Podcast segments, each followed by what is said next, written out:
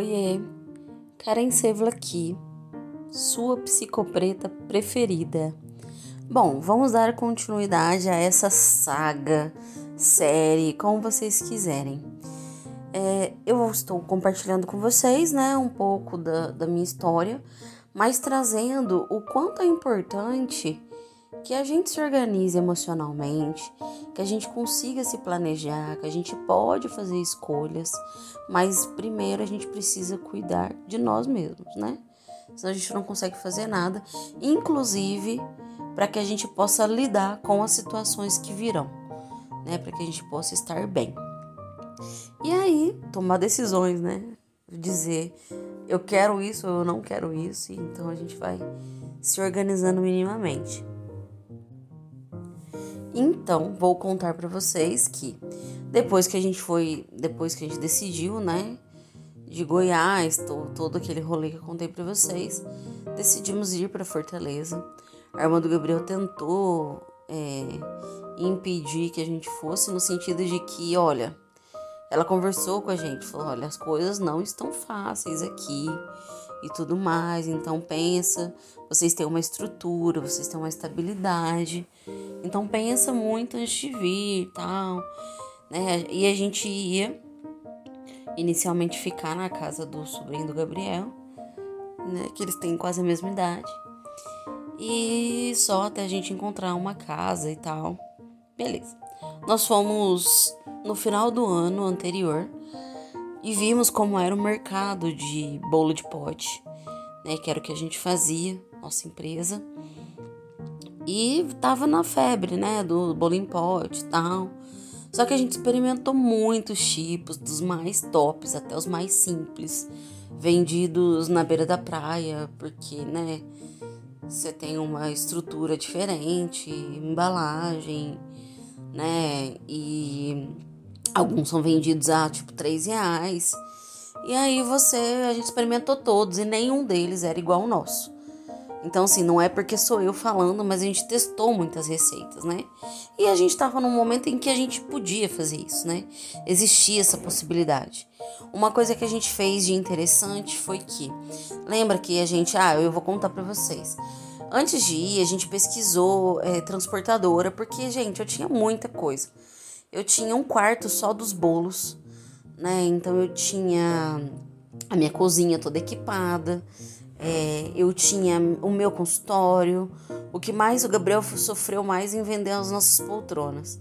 Elas eram lindas. Minha cortina, meu ar-condicionado, meu tapete, que era o que eu tinha escolhido, do jeito que eu queria. No final das contas, gente, lá em Goiás foi muito engraçado, porque a gente tava vendendo tudo e eles fizeram kits. Ai, gente, ó, isso aí eu ria demais. Eu falava, gente, não acredito vocês estão fazendo isso. Eles fizeram kit, tipo assim, a gente tinha meia lata de arroz e, tipo, a gente tinha que ir embora no outro dia. E aí eles fizeram um kit super baratinho, mas é porque eles queriam vender outras coisas, as panelas e tudo. Então, ó, vocês vão levar panela e vão levar arroz.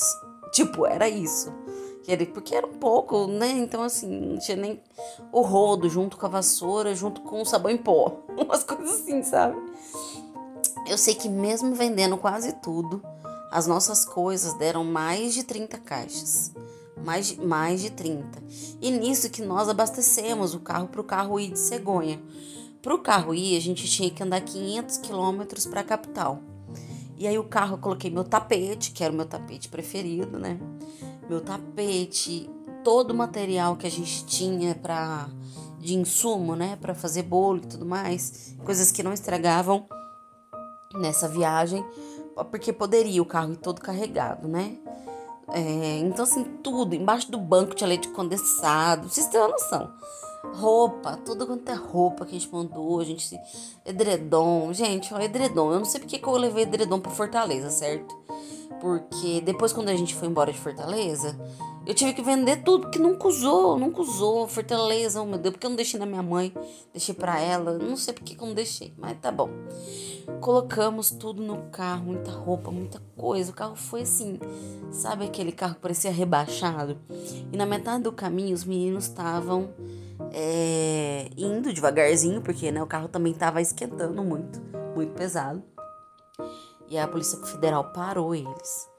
Quando parou, olhou assim dentro do carro, aquele mundo de coisa. Aí ele pediu para abrir o porta-mala. Os meninos foram abrir, mas com cuidado para não cair tudo, né? que foi tudo bem pensado, encaixadinho. E aí ele disse assim: Vocês estão de mudança? Aí o Gabriel e o meu, meu irmão falou, né? Sim. Aí eles falaram que a gente tava indo pra Fortaleza, que o carro ia pra Cegonha. Ele, ah, então tá bom, pode seguir. Porque assim, gente, até ele vasculhar aquele carro todinho de leite condensado. e ia chão, viu? E também ele não ia achar nada, ia ser só. Nossa, eu fico imaginando se os meninos tivessem tirado tudo daquele carro. Deus me livre. Aí é que eu venho dizer. Gabriel estava dirigindo. Gabriel é branco. Podemos discutir sobre isso em outro momento, mas Gabriel é branco. Se Gabriel não fosse branco, como será que, for, que seria né, essa abordagem? A gente sabe que era diferente. Então, acaba que né, a gente começa a avaliar tudo isso, a questão dos privilégios tudo mais que, que acontecem, né? Então, talvez o carro nem seguisse se Gabriel fosse negro. E muita coisa, muita coisa que a gente começa a ver a realidade, né? E, e ver como é que, que as coisas acontecem. E aí eles voltam, eles voltaram de ônibus, mas eles conseguiram deixar o carro na cegonha, lacrado. E aí foi, mil e não sei quantos reais de, de cegonha. Aí compramos as passagens, ou seja, a gente chegou lá com pouco dinheiro. Dinheiro para dois aluguéis e a gente achava que ia, obviamente, viver e ser muito os ricos do bolo. Então, né, tava tranquilo, dois meses era o suficiente. Pois está aí. Vamos lá, levamos o carro na cegonha, vendemos tudo porque não compensava de transportadora, ficava muito caro, a gente não tinha todo esse dinheiro. Levamos. Saga do ônibus. Quando nós chegamos lá, mesmo três pessoas com mais de 30 volumes de caixa, porque também a gente não foi muito inteligente, não, viu, gente? Aí eu já vou falar para você que quer fazer mudança desse jeito. Sejam mais inteligentes. Coloquem as coisas em caixas um pouco maiores. Não caixas muito grandes, porque senão ninguém carrega. Né? Mas também não muito pequenas, porque a gente ficava com, tipo assim, três volumes era uma caixa. Não precisava da gente carregar tanto volume. É porque a gente também nunca tinha feito isso, né? O máximo era colocar as coisas dentro de uma caminhonete, não sei o quê. Beleza, levamos essa quantidade de volumes, fomos para a cidade da minha mãe. Lembrando que a cidade da minha mãe era 500 quilômetros de lá. Chegamos com aquele mundo de coisa. É, um amigo nosso pegou a caminhonete, levou tudo. Nossa, gente, ó, rolê, viu? Muita coisa. Levou tudo para casa da minha mãe. Deixei muita coisa na minha mãe, mas ainda assim, muita coisa a gente levou não, eu já tinha viajado de avião, mas não com essa quantidade. Então, quando eles falavam sobre peso, a gente pesou mais ou menos, sabe quando você pesa mais ou menos, pesa na balança de pesar no banheiro? É isso, né? A gente pesou assim e falou: ah, a quantidade de quilos dá. Só que não é só a quantidade de quilos, né, gente? Não é. O que, que aconteceu? O nosso avião estava prestes a partir porque era um aeroporto pequeno, nós íamos pegar um, um avião que era interior de São Paulo para a capital, para depois pegar o avião maior para ir para Fortaleza. E aí, lindamente, nós para embarcarmos três caixas era o valor de hum, 3 mil reais, uma coisa assim, bem louca, porque não sei o que. Gente, acho que a pessoa tá no desespero, não sei o que. Eu sei que não, dava uns 3 mil reais lá e. Ai, gente, é sem lógica. Aeroporto é o um mundo paralelo, né? Vamos combinar. Era essa essa fica 250 quilômetros da cidade da minha mãe, esse aeroporto. E aí eu falei para os meninos, não vamos perder o voo. Deixa essas caixas aí, que a gente nem sabia direito o que, que tinha dentro, umas passaram, outras não. E o aeroporto estava em reforma, fui lá, Falei, vamos colocar essa caixa aqui, nesse cantinho, rezar para ninguém mexer. O cara não tinha, lá não tinha guarda-volume. O cara disse que não podia cuidar. Eu falei, então deixa essas caixas aí. Liguei para minha mãe e disse: "Mãe, não deu para levar. E por favor, tem como você vir buscar essas caixas? Nossa, ainda bem que era de manhã. Minha mãe pegou um ônibus, gente. Minha mãe é um. Ó. Vou nem dizer, ó. Minha mãe é maravilhosa. Obrigado, mãe. Você salvou a gente muitas vezes. É... Gente, olha o perrengue. É isso que eu falo. Se você não tá certo naquilo que você vai fazer, se você não tiver minimamente um equilíbrio ali, meu filho, se desaba, não sabe pra onde vai, fica batendo cabeça um com o outro. Eu sei que a gente se acalmou, disse: vamos deixar essas três caixas ali. Minha mãe busca, se não der pra buscar também, paciência. Tinha uma amiga minha que morava na cidade. E aí eu disse a ela, amiga, minha mãe vai vir, você tem como dar uma carona para ela para ela pegar essas coisas? Eu sei que no final das contas minha mãe conseguiu chegar lá, o marido da minha amiga foi lá, é, fez todo esse rolê com a minha mãe, minha mãe foi lá na transportadora da própria viação e conseguiu despachar essas caixas por 600 reais. Era minhas coisas, né, gente? Principalmente minhas coisas de arte. Minhas coisas de arte tinha tela, tinha muita coisa lá, que era muito importante para mim. E aí, minha mãe conseguiu despachar, foi mais 600 reais aí, né, gente? Que a gente não tava esperando. Chegamos, ficamos na casa do sobrinho do Gabriel alguns dias. Encontramos essa casa, casa maravilhosa, num lugar que parecia seguro, assim, né? Era, gente, era muito legal, porque era assim, tinha uma entrada única. Era uma rua, e aí ela dava volta no quarteirão, assim, fechada, e voltava na mesma rua. Tipo assim, existia uma ilha que, que, era, um, que era o quarteirão de casas, e em volta tinha outras casas, era isso. E a nossa casa ficava lá, um, era em cima, assim, era um sobrado, um sobrado não. Era, tinha o primeiro andar, né? Ali o térreo e o segundo andar. Muito gostosa a casa, super ventilada. Só que aconteceu? Chegamos sem nada, né, gente? A gente não tinha ventilador. A gente não tinha. Minha sogra salvou o rolê aí também. Porque aí ela, de presente, deu pra gente. Fomos no móveis usados ali mesmo. Ela falou: vamos, pelo menos agora, depois vocês vão melhorando aí. E aí nós compramos uma cama, compramos geladeira, compramos tudo para casa que precisava, né? E aí, beleza. Pagamos aluguel do primeiro e segundo mês. E aí, gente, segundo mês vai vindo, mandamos currículo, nada de emprego, nada de emprego, nada de emprego. Porque as minhas experiências eram em prefeitura e do Gabriel também. E aí, como é que você vai para o setor privado, que eles querem coisas bem específicas, se você sempre trabalhou em prefeitura? Existe isso, né? Então a gente não conseguia emprego de jeito nenhum. Meu irmão também não. Aí o que, que acontece dentro de casa? A gente começa a se desentender. Por quê? Porque tá todo mundo nervoso, estressado. A gente não sabe como vai ser. Aí minha sogra de novo, maravilhosa, conseguiu por um tempo assim manter o nosso aluguel, a gente tinha que fazer o quê? Se virar vendendo os bolos, pelo menos para ter o dinheiro da comida e pagar água e luz. A internet, nossa vizinha é incrível, que foi uma amizade maravilhosa que fizemos em Fortaleza. Ela cedia a internet pra gente. Então, assim, esse rolê aí, gente, descobrimos uma. Descobrimos não, Gabriel descobriu uma não é uma ONG, é uma clínica que faz atendimento popular. E aí a gente, ele conversou, o que que era? A gente faria os atendimentos, a pessoa pagava em torno, mais ou menos, tá, gente? Mais ou menos assim. É, o estudante pagava 40 reais e a gente tinha uma porcentagem. Então, tipo, de 40 reais, basicamente a gente recebia 20. Mais ou menos isso, tá?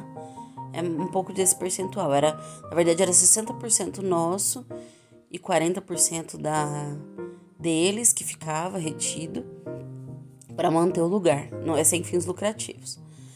Mas era muito legal. Foi o que ajudou, assim. Às vezes a gente gastava, sei lá, 12 reais de passagem de ônibus e ganhava 20. Mas, ó, vamos lá. Já era 8 reais. Você entendeu? Oito reais naquele dia, a gente conseguia comprar pelo menos três bifes pra gente poder jantar. Vocês estão entendendo a seriedade do negócio? Só que eu vou falar um negócio para vocês. Como, pelo menos para mim, né? Não, não vou falar dos meus, porque, né? Cada um sabe da sua individualidade. Mas, é, Para mim era assim. A gente conseguia, conseguiu comer, não é, a gente não saía para comer mais. Às vezes, gente, pasmem, tinha pizza de 10 reais e de qualidade. De qualidade. Sabe aquela pizza de calabresa que vem calabresa? Hoje, onde eu moro, tem algumas pizzas que você paga 40 reais, vem 5 rodelas de calabresa e eles dizem que é de calabresa. Mas tudo bem. É só um exemplo. E aí, é, era isso. E aí a gente começou a fornecer bolo para uma lanchonete dentro de uma faculdade particular que é uma das topzeiras de Fortaleza. E começou a dar certo. Só que o que acontece? Nós come... Aí que nós fomos parar para fazer conta de quanto é que os produtos custavam para saber o valor de venda deles. Gente, vocês acreditam que com toda essa experiência, experiência nada, a gente experiência outras coisas. A gente nunca parou para fazer conta de quanto era o custo ou seja, nós usávamos leite ninho de verdade. Usávamos aquele chocolate dos frades lá, né? Então, assim, leite condensado, como em Fortaleza era diferente, a, gente, é muito legal que varia, né, o produto de um lugar para o outro. Então, os, o que a gente usava lá não tava legal em Fortaleza. A gente teve que trocar de marca de leite condensado e que naquela época aqui a gente pagava foi uma época de muita alta. A gente chegou pagando, tipo, uns dias promocionais, R$ 2,99 no leite condensado. Não era um, um daquelas marcas top, mas também não era um furreca. Era bom. Não alterava sabor e nem a qualidade do produto. Mas aí, tipo, do nada, ele foi pra R$4,50, gente. Como é que a gente ia manter o produto? E outra coisa, nós tínhamos alguns que tinham fruta. E aí o que acontece? A pessoa não armazenava direito, ou às vezes não vendia, o jeito que estava colocado não chamava a atenção das pessoas para comprar, mofava, porque era com fruta fresca, e a gente pegava de volta, ou seja, além de tudo, nós ainda tínhamos prejuízo. Ou seja, era no máximo para colocar. E aí o Gabriel entregava. Fortaleza, gente, é grande. A gente morava num bairro, ele tinha que atravessar longe para poder levar esses bolos. Só que nós, a gente tinha constância. Então, duas ou três vezes na semana, ele pegava bolos. E, tipo, era coisa de 10, 15 bolos. Entende? Então, isso fazia diferença pra gente. Só que o que aconteceu? Quando a gente começou a acabar os nossos produtos que a gente tinha levado, e a gente começou. E aqui, gente, fica um alerta. Se você resolve abrir uma empresa, procura se capacitar antes, procura saber como é essa parte administrativa, procure saber se o seu produto compensa você vender naquele valor. Procura ver se você tem mercado. A gente fez de um jeito todo errado. E o que, que aconteceu? Ficamos aí, tínhamos o dinheiro de comprar uma comidinha aqui e outra ali. Porém, nós tínhamos a praia. Oh, gente.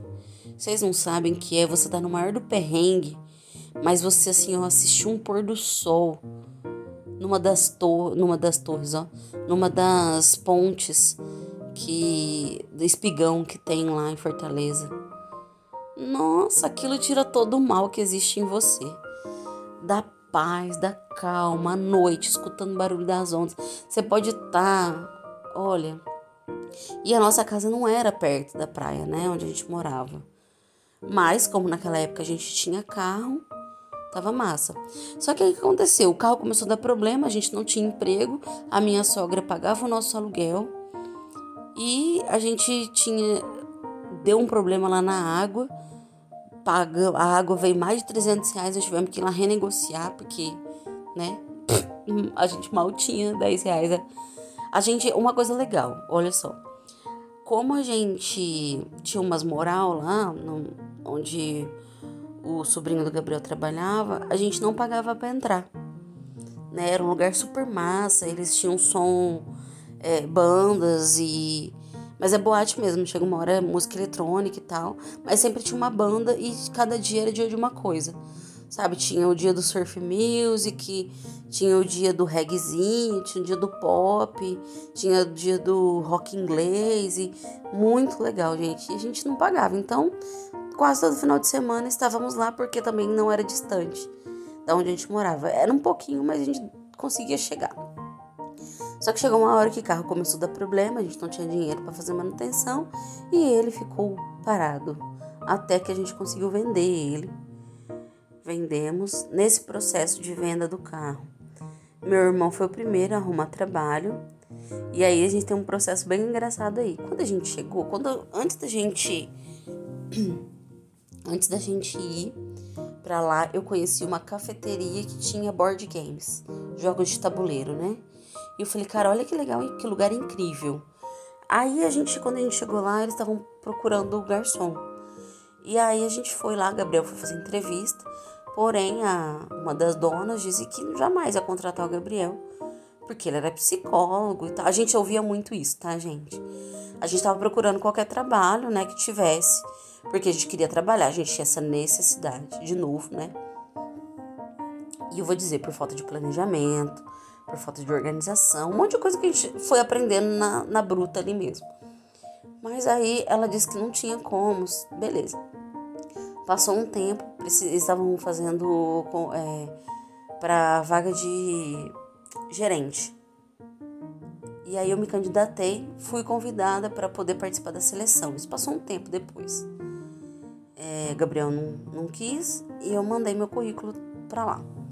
E aí fui chamada para fazer entrevista. Só que a entrevista era diferente, gente. A entrevista era jogando board games, você falando, tentando adivinhar. Eu sei que eu passei numa fase, passei em outra. E eu sei que no final das contas eu estava trabalhando como gerente dessa cafeteria que também era board games. Aqui vai ter um pedaço da história do Gabriel. E a gente ainda continuava trabalhando. Antes disso, né? A gente trabalhava. Ah, detalhe. É, talvez para não ficar longo, a gente vai ter que dividir em dois esse. Mas eu, eu fazia unha. De novo a unha, né, gente? Fui fazer unha num salãozinho. E a menina é incrível, tenho amizade com ela até hoje. E eu ganhava 12 reais. Por quê? Porque a unha dela já era barata, era no bairro de periferia e tudo mais. E ela falou: Ó, você faz a unha, eu tô sem ninguém, e você fica com metade, fica com metade. Tá igualzinho. Beleza, topei, porque queira ou não, gente, era um dinheiro. Você vai num biquinho aqui, num biquinho lá, então era assim, de tarde, dependendo do dia. Durante a semana eu era psicóloga para ganhar 20 reais, que naquele momento era o que tinha, e no final de semana eu tava fazendo unha 12, né? Então, é uma coisa assim que você para pra pensar hoje, né? Eu penso Falou, cara, é, é isso, né? A necessidade. Porque chega uma hora você tá em desespero e assim, vai. E era bom. Eu vou dizer para vocês que eu sempre amei essa parte clínica, né? Essa parte de atendimento. Com criança, principalmente. Eu sempre amei. E aí, era pouco, mas queira ou não, era bom. A gente tava exercendo nossa profissão, né? E aí, nesse processo, até que eu consegui esse emprego de gerente, e aí, nesse processo todo, Gabriel foi fazer alguns bicos de garçom. E aí ele se encantou pelo café e tal, não sei o que. Aí a história é do Gabriel, já, né? E aí ele virou barista nesse processo aí. E aí a gente começou, aí começou a nossa vida em Fortaleza, porque aí meu irmão já estava trabalhando, né, numa barraca de praia. Ah, a barraca de praia é diferente em Fortaleza. Não sei de onde você está me ouvindo, mas as barracas de, da Praia do Futuro em Fortaleza são complexos, né? Então, ele trabalhava numa barraca de luxo lá, que ela tem sunset, é toda uma estrutura lá, todo um negócio diferenciado. Ele começou também como comim, que é o ajudante do garçom, e depois ele virou bartender lá. Muito massa também. Aí ele foi morar sozinho, foi fazer as coisas dele, e eu e Gabriel ali depois, no final das contas, Gabriel ficou trabalhando lá como barista, lá na cafeteria. Eu saí da cafeteria, fui trabalhar lá na barraca onde meu irmão trabalha e lá eu fui trabalhar como RH. Olha que evolução, gente, coisa linda. Mas ó, que rolê, né? E aí eu fui como RH.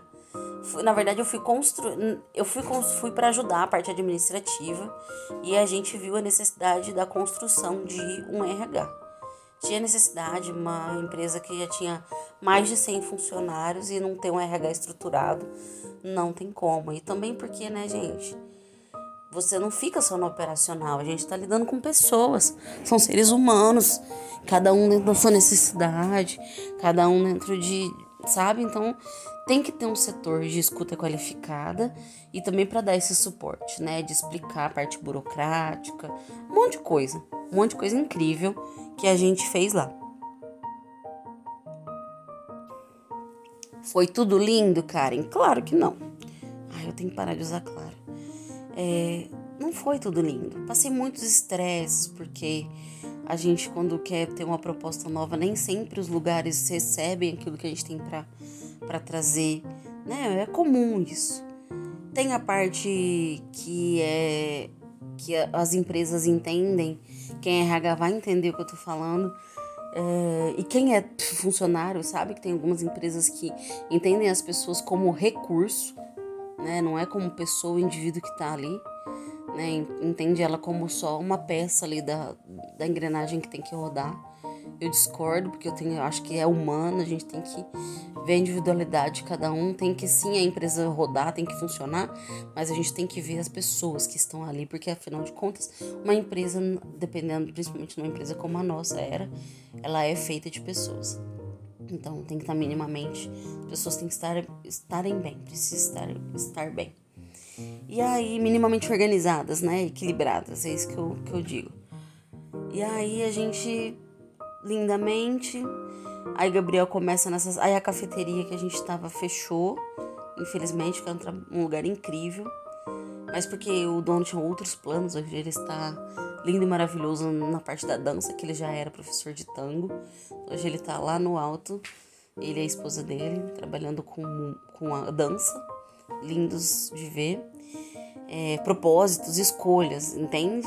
É isso, assim, quando a gente consegue se organizar emocionalmente, a gente consegue fazer algumas escolhas, consegue perceber, a gente vai construindo um caminho para que futuramente ou para que dali para frente a gente consiga, né, é, construir isso. E aí eu, eu falei, cara, eu sempre quis trabalhar lá, porque lá é muito legal. Conhecia as donas já, aquela boate também que a gente ia era delas também. Então, assim, uma galera incrível, pessoa incrível. Meu irmão era era muito bem tratado lá. Então, falei, cara, eu sempre eu queria trabalhar, sabe? Era um propósito meu trabalhar lá. Mas não tinha esse espaço ainda, né? Já tinha mandado currículo para boate, mas não tinha dado certo. E aí para lá deu. Comecei a trabalhar lá com a minha RH linda e maravilhosa, pleníssima. Nós fomos morar numa casa que era uma vilinha, chama Vila Verde fica dois quarteirões da praia, porque lá em Fortaleza você tem a, tanto a parte nobre, perto da praia, quanto alguns lugares ali, principalmente na Praia do, Futuro, tem a parte periférica, que também é de frente para o mar. A gente morava dois quarteirões da praia, então era lindo. Era uma vilinha, tipo como se fosse uma vila hippie. Tinha várias casas, sobradinhos, tinha um corredor. Não, a gente morou em outros lugares também, tá? Na periferia, uma vez minha mãe foi a gente estava morando mais afastado, um bairro mais afastado.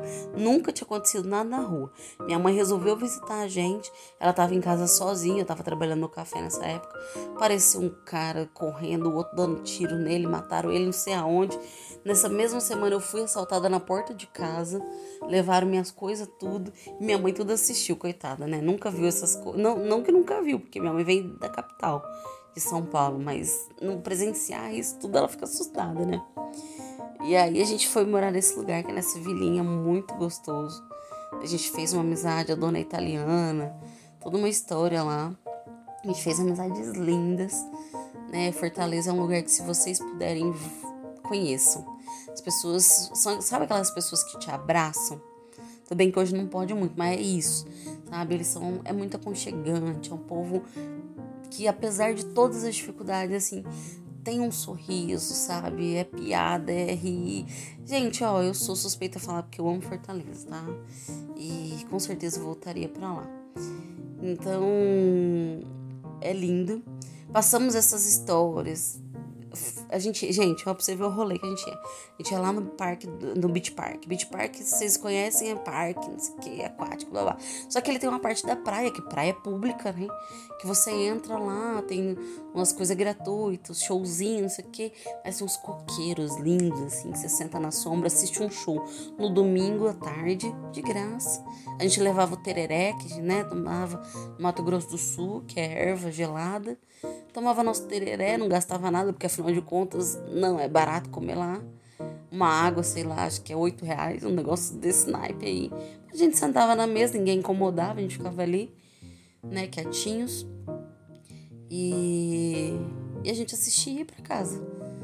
Então, assim, tivemos esses rolês aleatórios com qualidade, apesar das dificuldades. Mas depois que a gente começou a trabalhar, as coisas melhoraram. Não melhoraram 100%, mas a gente pelo menos já tinha o dinheiro da condução para poder passear de vez em quando.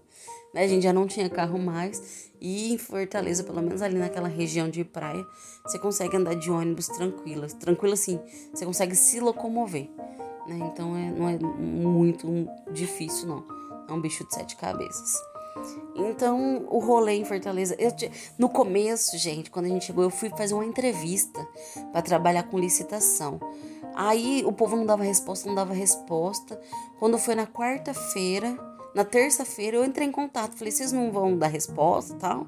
Aí a menina falou, ai, mas a entrevista foi hoje à tarde. Foi hoje de manhã.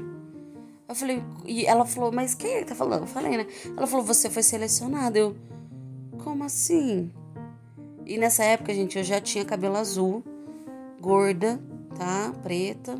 E as pessoas da seleção, acho que tinha mais uma menina que era negra. O resto tudo branco, padrão, né? Cabelo liso, salto alto. Eu tava bem arrumada, obviamente. Mas dentro não era dentro do padrão, né? E aí o que, que aconteceu? Ela disse que eu tinha sido selecionada, mas ela não me mandou e-mail. Aí eu disse, mas você não me mandou e-mail. Ela disse, mandei sim. Eu falei, moça, não tem e-mail aqui. Ela falou, olha, moça, não vou discutir com você. É, a seleção já foi, então não tem nada que eu possa fazer por você. Gente, naquele, eu chorei tanto aquele dia porque a gente tava desempregado todo mundo, precisando de trabalho. E aí você vê uma situação dessa, sabe? De. Eu falei pro Gabriel, eu falei, cara, não é por um acaso que isso aconteceu. Ela não me avisou. Não me avisou mesmo, não tinha e-mail. E eu tava olhando e-mail a semana toda. O final de semana todo eu passei. Sabe? Então foi. É, sacanagem mesmo, né? A gente não é. Não. Como é? A gente não, não, não é o perfil da vaga. Acho que é isso, né? Basicamente isso. Então, assim, muitos perrengues, até rolês aleatórios de que a gente teve um.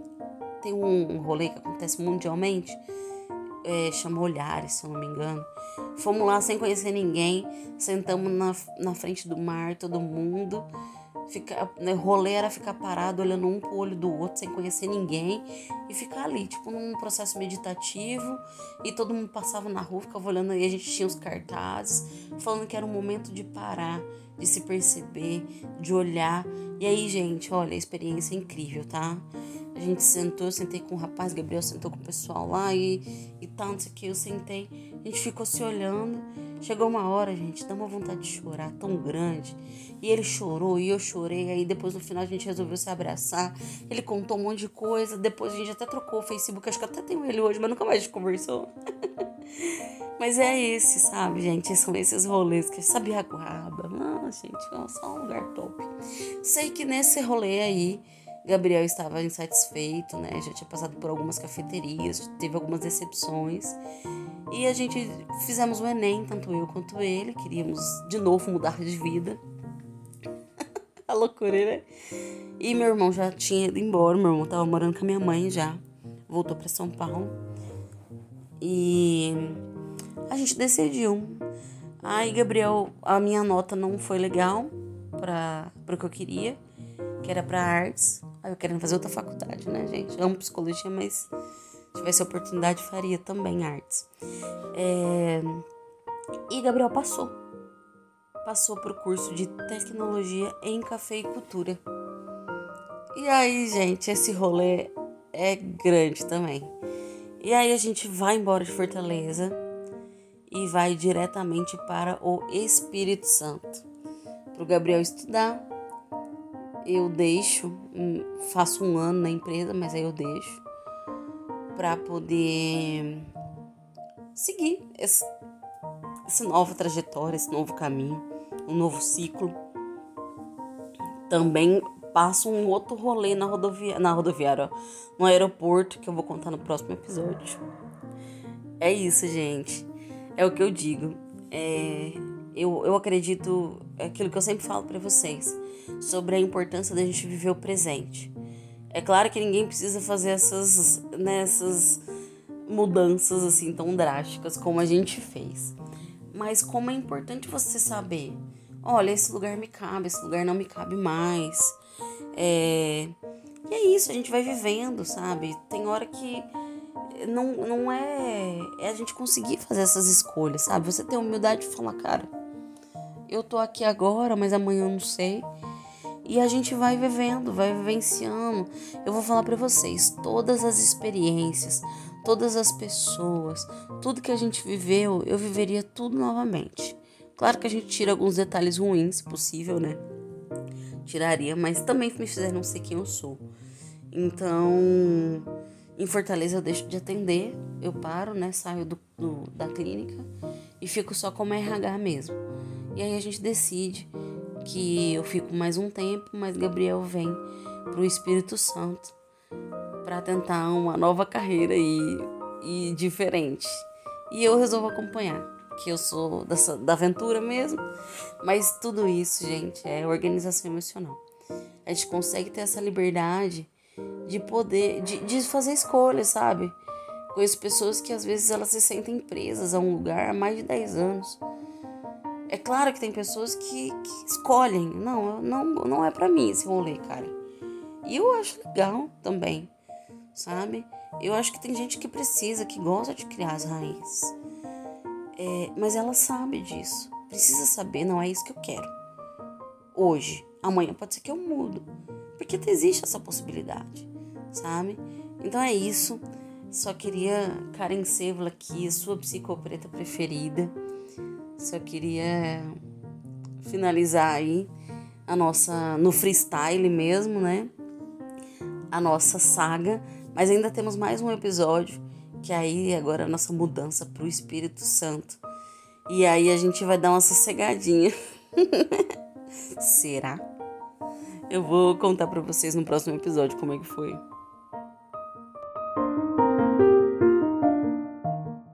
E espera só um pouquinho que eu tenho um recado para te dar. Você sabia que para que o Vamos Falar Sobre aconteça, para que todo esse conteúdo que gera reflexão para você, possibilidade de transformar a sua vida, ele tem todos uns bastidores e todo o investimento. Então, eu preciso da ajuda de vocês para que ele continue. Por isso, o Vamos Falar Sobre está no Catarse-me. A partir de cinco reais, você pode apoiar o nosso projeto para que ele continue. Então, eu vou deixar o link para você, é só clicar lá e começa a apoiar a partir de cinco reais. Não é nenhum refrigerante, né, gente?